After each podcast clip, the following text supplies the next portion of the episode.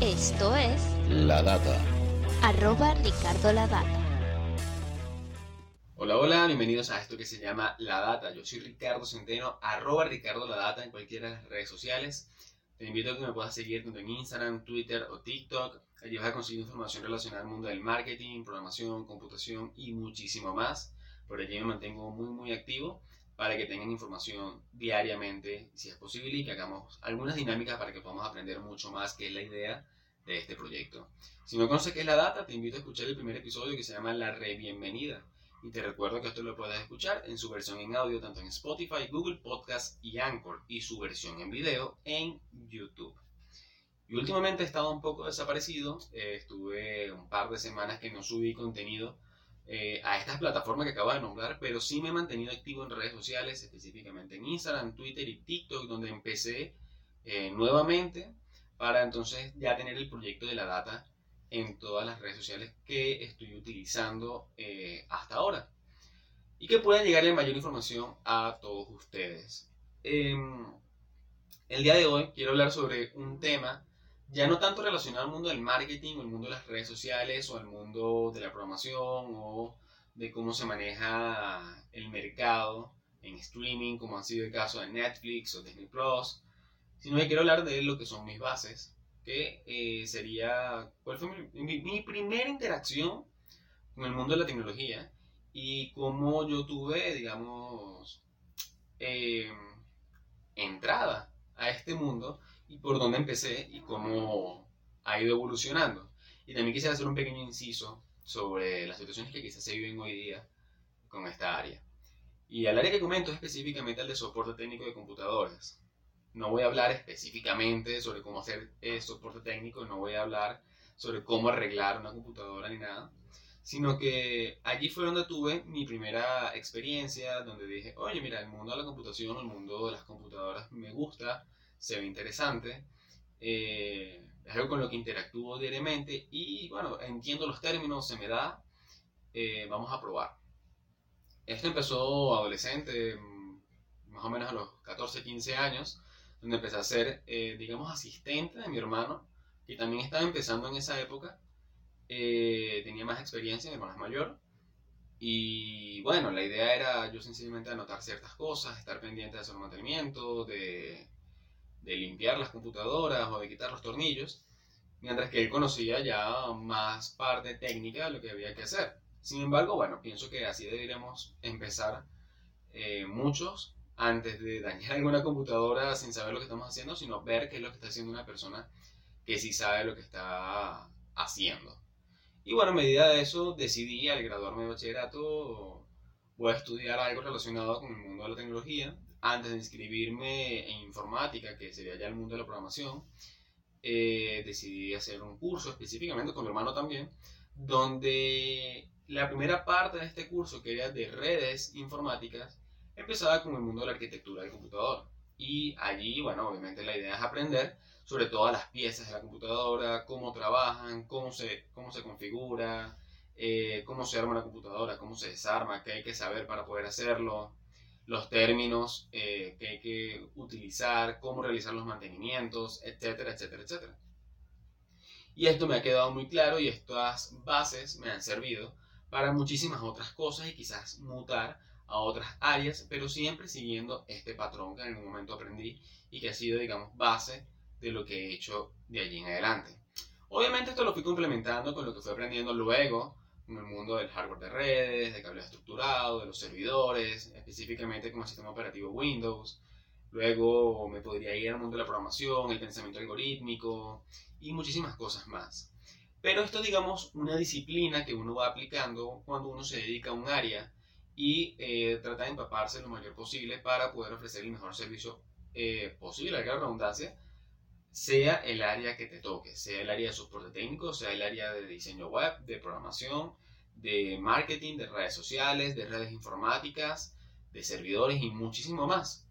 Eh, uno es como, digamos, una especie de médico, pero ya a nivel de tecnología, donde tienes que saber un poco de todo para especializarte en algo para que puedas entonces ofrecer eh, ese mejor servicio. Y aquí es cuando voy, que una de las cosas que más me ha gustado a mí específicamente es la honestidad. Hablarle con honestidad a los clientes y que puedan saber qué es exactamente lo que necesitan, qué es exactamente lo que deben hacer para tener eh, todo bien hecho, sacar un buen trabajo y sacar el máximo provecho con el presupuesto que manejen o con los equipos que manejen en ese entonces. Eh, y allí donde quisiera hablar sobre, digamos, otros colegas, vamos a llamarlos así, otras personas que se dedican al área de soporte técnico, que se aprovechan de las personas que no tienen conocimiento en el área técnica. Y es que evidentemente yo cuando voy a un médico, voy a un doctor, yo tengo algún conocimiento de medicina muy, muy, muy leve de lo que podemos hablar diariamente, pero cuando se refiere a una enfermedad, a un tratamiento, o qué medicamentos utilizar, o si hay que hacer una cirugía o no, ya eso dependerá del especialista y él es quien tomará la decisión. Uno podrá buscar una segunda opción o no, pero ya es un especialista que te lo está indicando. De repente yo pudiese decir que, no sé, me siento mal, voy a tomar un acetaminofén y listo. Oye, pero me sigo sintiendo mal, ya tendría que ir una persona que me indique qué es exactamente lo que tengo que hacer y específicamente es lo que entonces harían los clientes en el área de tecnología para que sus servidores, sus computadoras, sus sistemas, eh, sus sistemas tanto de marketing como de redes sociales o lo que estén realizando una asesoría que le puedan sacar su mayor provecho. Hay unos colegas, como estaba mencionando hace un rato, eh, que se aprovechan del desconocimiento de la otra persona para poder sacar el mayor eh, provecho económico de cualquier trabajo. Y eh, me parece que eso no está del todo bien. Yo entiendo que quizás algunas personas digan, ok, este es mi trabajo, quiero sacar el mayor provecho económico posible de este trabajo. Pero de allí a abusar hay una línea muy delgada.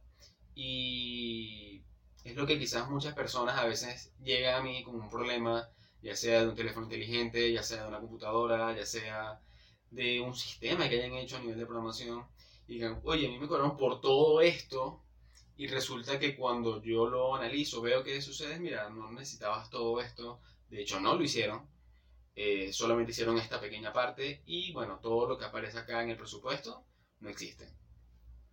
Eh, me sucedió recientemente eh, un cierto problema con una persona cercana, su computadora tuvo algún problema, que, ok, yo lo puedo solucionar, pero no nos encontramos físicamente en el mismo lugar, y asesorarlo a distancia, bueno, se intentó todo lo posible, pero ya requería de un conocimiento un poco más avanzado. Decidimos colocarnos, eh, eh, ponernos en contacto con algunas personas que sepan del área, que sepan de, de soporte técnico, por ejemplo, y decirle, mira, la computadora no está totalmente dañada, la computadora tiene este problema y necesito arreglarlo. No hace falta hacer mayor cosa, no hace falta desarmarla, no hace falta hacer absolutamente nada, porque la computadora está bien. Hubo un problema externo, que en este caso en Venezuela es los problemas de, luz o de electricidad, y tiende a haber eh, ciertas fallas. Entonces, bueno, estas personas decidieron ignorar lo que yo decía, ignorar lo que les comentábamos, y decir, no, hay que hacer una reparación amplia, hay que hacer eh, este problema, hay que hacer este mantenimiento, y hay que cobrar tanto, como que si fuese un mantenimiento absolutamente eh, grande o algo importantísimo. Y allí es donde digo, oye, este, yo obviamente decido no hacer el trabajo, porque no lo amerita, eh, decidí esperar para yo tenerle el equipo y yo poder hacerlo, porque veo que en este caso intentaron aprovecharse de la distancia, aprovecharon de que uno no está allí o aprovecharon de que quizás no se imaginan de que una persona tiene conocimiento técnico sobre lo que hay que realizar. ¿Cuántas personas caerán a diario en, esta, en este problema que muchas personas tienden a ver? Y esto lo que hace sencillamente es que el mundo del soporte técnico, el mundo de, de las personas que se dedican a ofrecer estos servicios, cada vez está más rayado. Y la gente tiende a desconfiar muchísimo más de dónde dejar un teléfono, de dónde dejar una computadora, de dónde dejar un equipo, para que le puedan hacer servicio y que le puedan sacar el mejor provecho. Entonces, mi conclusión con todo esto es sencillamente que la honestidad se debería mantener para que podamos entonces llegar a más personas. La idea es que no digan, oye, es que me da miedo hacerlo, prefiero no hacerlo, prefiero que sea alguien de confianza, porque eh, una vez me robaron eh, un repuesto, una vez me quitaron una memoria, una vez me cotizaron algo que nunca realizaron. Entonces se va, digamos, dañando muchísimo más este campo y la idea es que la honestidad prevalezca y que el servicio sea el mejor posible. Porque yo considero que al hacer un buen servicio, entonces esto te va a llevar a hacer tres servicios más. Y al hacer estos tres servicios más, conseguirás otros tres. Y esto va a hacer que vaya creciendo y que tu nombre se mantenga bien en, en el mercado, porque ya no te estás cotizando, y que tu marca personal específicamente, o la marca de tu empresa, o la marca que estés manejando en ese momento, vaya a flote y que puedas entonces sacarle el mejor provecho posible a lo que estés realizando. Si hoy día estás empezando en el área de soporte técnico, estás empezando en el área de informática, estás empezando en cualquier área que tengas que prestar un servicio a alguien donde necesites eh, quedar bien con esta persona, haz lo mejor posible y mantén eh, la honestidad y mantén la ética profesional para que puedas llegar a más personas. Eh, esa sería mi, mi recomendación para poder hacer el trabajo bien hecho y que sea recomendado.